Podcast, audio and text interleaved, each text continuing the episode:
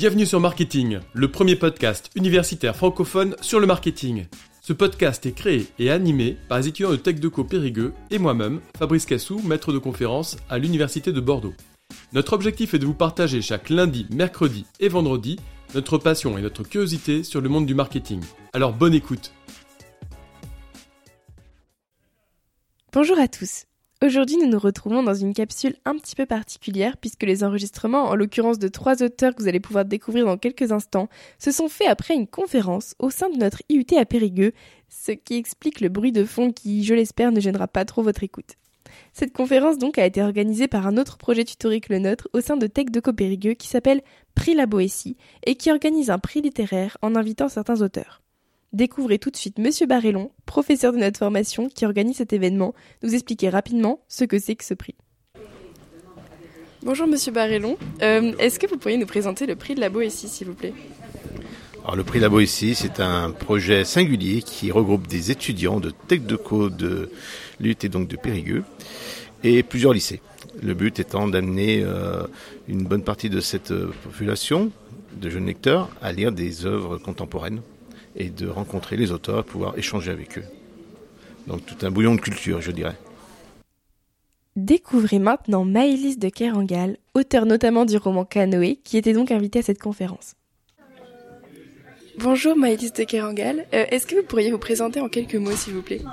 Alors, euh, bah, je m'appelle Maëlys de Kerangal et puis je, je suis écrivain. Je, je vis à Paris, mais j'ai des attaches fortes euh, en Dordogne. Euh, j'écris des, des, romans, des récits, documentaires et aussi des nouvelles, comme pour Canoë. Et j'ai un travail euh, qui s'intéresse de plus en plus à la question de la vocalité, à la question de la de la voix, mais qui est imprégné par la question du paysage, des lieux, des rapports entre eux, la mémoire et le paysage, la question aussi bien sûr des métiers, des gestes, euh, des techniques, des mondes sociaux.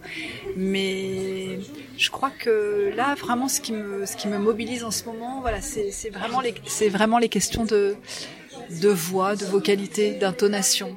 Voilà. Si vous deviez donner un argument pour faire lire, euh, ce serait lequel? Alors, ce que je trouve que ce qu'il y a de magnifique dans la lecture, c'est que c'est un, on va dire un, médium euh, qui laisse toute sa place à celui qui, qui lit.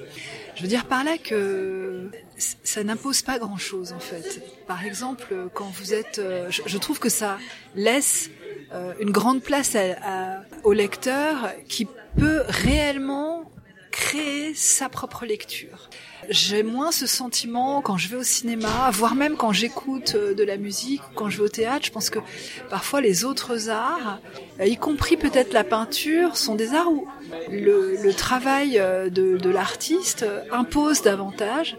Ce que j'aime dans la dans la littérature, c'est que un texte, si vous en parlez euh, avec euh, avec d'autres, peut faire l'objet de évidemment de perceptions très différentes, mais surtout euh, de lectures très très différentes.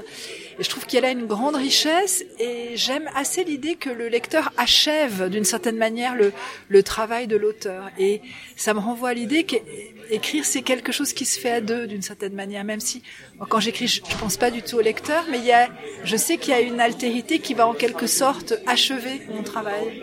Ça, ça c'est important pour moi, la liberté du lecteur.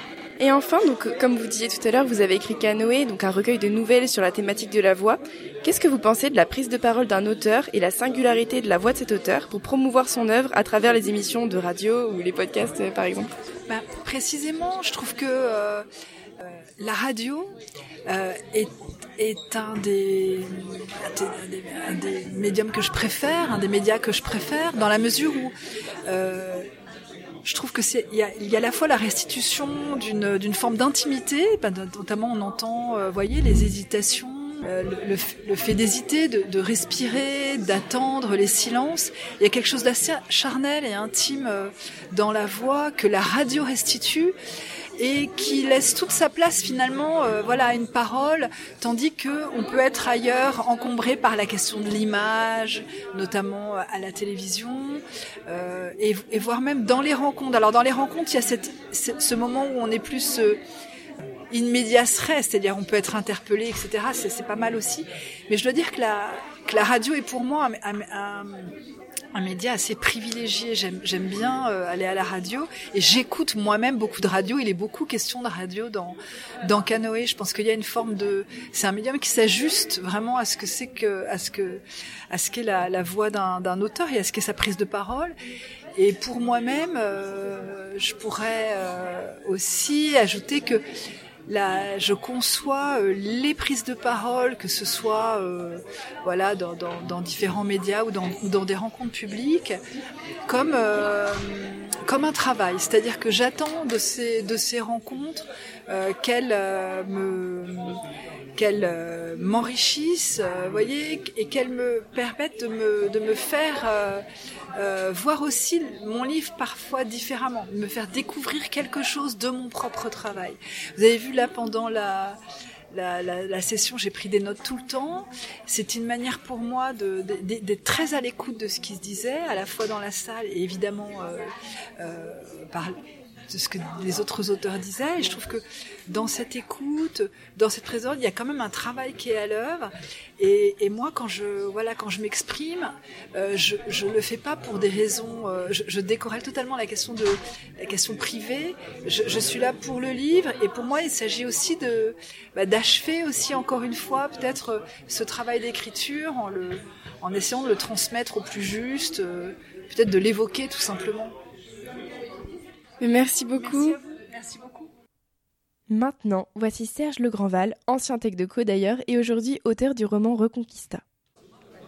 Bonjour, euh, monsieur Serge Legrandval. Euh, Est-ce que vous pourriez vous présenter en quelques mots, s'il vous plaît? Eh bien, je suis un, un auteur de romans. Euh, voilà, j'écris depuis une vingtaine d'années.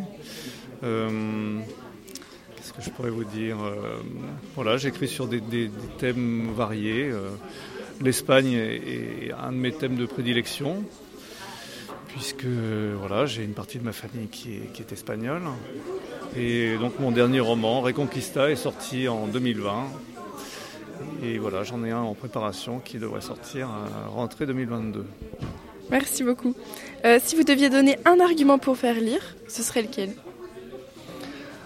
Un argument pour faire lire, eh ben c'est que les, la lecture, c'est une fenêtre ouverte euh, sur l'évasion, c'est-à-dire qu'en lisant, euh, en lisant, on s'évade. Enfin, on, part dans l'univers, euh, de quelqu'un qui nous raconte une histoire. Et dans le meilleur des cas, enfin, quand ça se passe bien, on, est embarqué dans l'histoire dès la première page. Et du coup, en fait, on, vit par procuration la vie de, personnages auxquels on s'attache. et voilà, on vit leurs aventures, leurs affres. Euh, et voilà, et en fait, on est, on est déconnecté de, voilà, de sa propre vie. Et puis, on, voilà, on, ça permet de vivre la lecture, ça permet de vivre d'autres vies que la sienne. Et enfin, euh, vous avez commencé des études en tech de co, puis vous avez travaillé dans la publicité tout en écrivant en parallèle. Comment un auteur peut-il utiliser la publicité pour promouvoir son œuvre? Mmh, C'est une bonne question. Mmh. En fait, euh, l'auteur, euh, c'est pas tellement l'auteur qui peut, promouvoir son œuvre. L'auteur, en fait, il écrit et puis euh, c'est ce qu'il sait faire de mieux et c'est à peu près tout ce qu'il sait faire. Donc, en fait, la promotion de l'œuvre, c'est d'autres qui vont la faire. Ce sont, bah, c'est son agent s'il en a un, c'est son éditeur, ce sont les libraires, ce sont les lecteurs. voilà, en fait, pour qu'un livre vive une, enfin, qu'il ait une vie intéressante, il faut que les lecteurs déjà l'apprécient, qu'ils rencontrent son lectorat, que les lecteurs s'en parlent l'un à l'autre, qu'il y ait un bout du bouche à oreille, que les libraires l'aiment et en parlent quand, les, clients viennent, qu'ils leur, conseillent, qu'ils leur en parlent. Euh, voilà, et puis que alors, on, voilà, bon après c'est les réseaux sociaux peuvent jouer un rôle euh, là-dedans parce que c'est aussi aujourd'hui un, une bonne façon euh, de parler des choses euh, où les gens parlent de leurs, leur centre d'intérêt.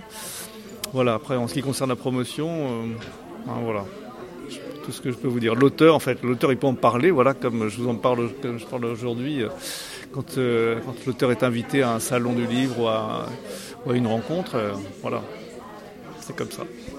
Ok, merci beaucoup pour votre temps. De rien.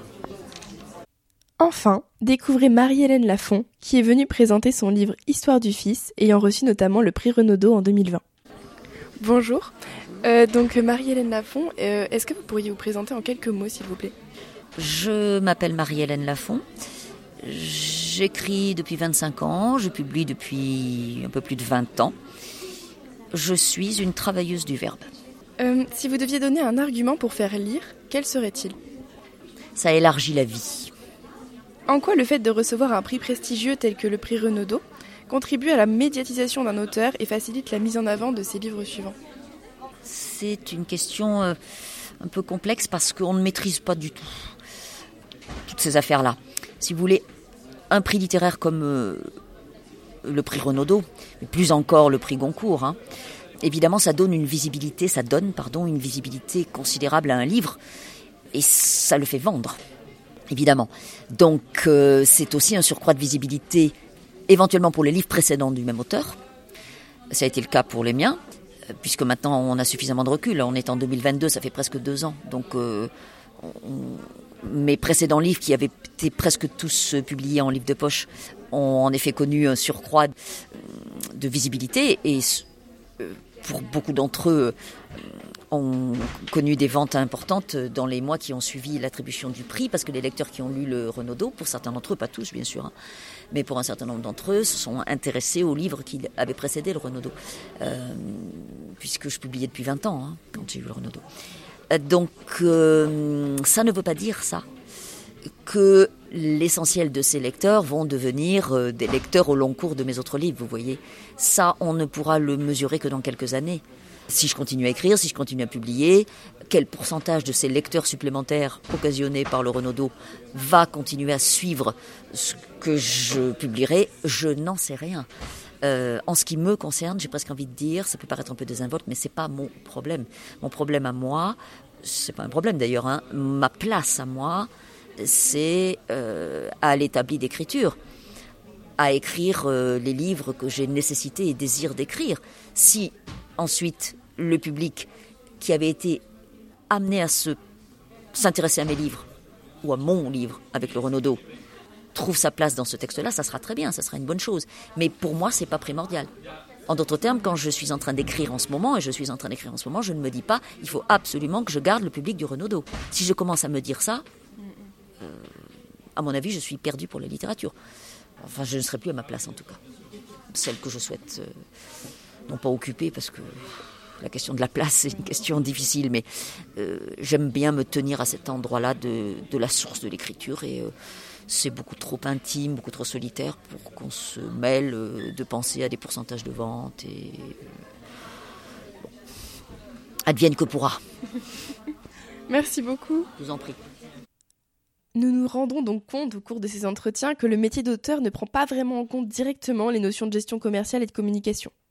Merci beaucoup à Maëlys de Kerangal, Serge Legrandval et Marie-Hélène Lafont, que j'ai été ravie de rencontrer ce mercredi 6 avril à Périgueux à l'occasion du prix La. Merci à tous d'avoir suivi cet épisode. Vous pouvez nous aider dans notre démarche en vous abonnant à notre podcast et en laissant un commentaire. Merci pour votre soutien et votre écoute et à très bientôt sur Marketing, le podcast universitaire pour tous les cueils du marketing.